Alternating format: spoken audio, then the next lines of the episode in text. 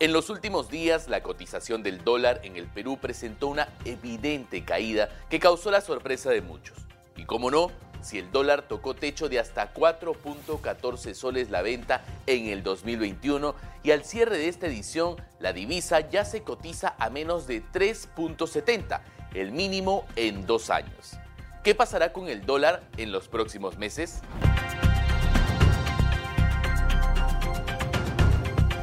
Los saluda David Reyes Zamora, director periodístico del diario Gestión, y esto es Perspectiva. Revisemos cómo ha evolucionado el tipo de cambio en los últimos dos años.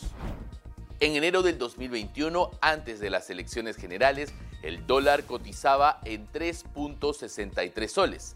Meses después, cuando Pedro Castillo asumió la presidencia, la divisa se disparó hasta 4 soles, tal como lo dijimos al inicio del programa. Ahora que la tendencia a la baja del dólar frente al sol se ha acentuado, seguro se preguntará, ¿es solo un efecto momentáneo? Revisemos la proyección de Scotiabank en el corto plazo. Se espera que el tipo de cambio oscile en un rango entre 3.63 y 3.66 soles en los siguientes días. Ahora veamos las proyecciones del tipo de cambio para el cierre del 2023. Para Citi, el tipo de cambio culminará en 3.75 por dólar. También conversamos con Hugo Perea, del BBVA Research, para conocer sus proyecciones, teniendo en cuenta que en el último reporte de Focus Economics, el BBVA estimó que el dólar cerraría el 2023 en 3.95 soles. Esa proyección es de inicios de marzo.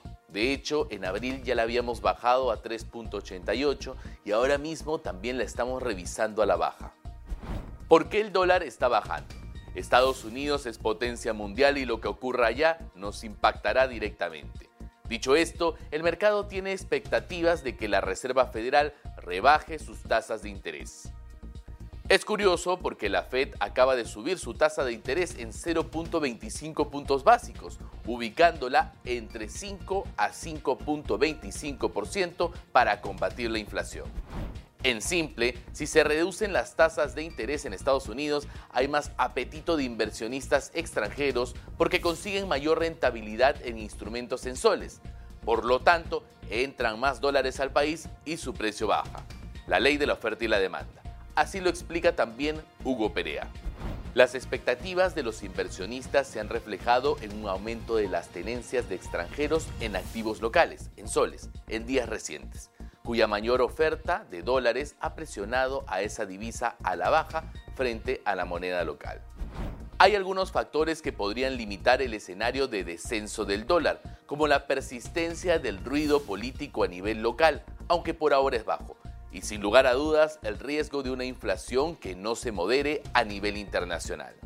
Estaremos atentos a posibles correcciones o nuevas proyecciones de las entidades financieras.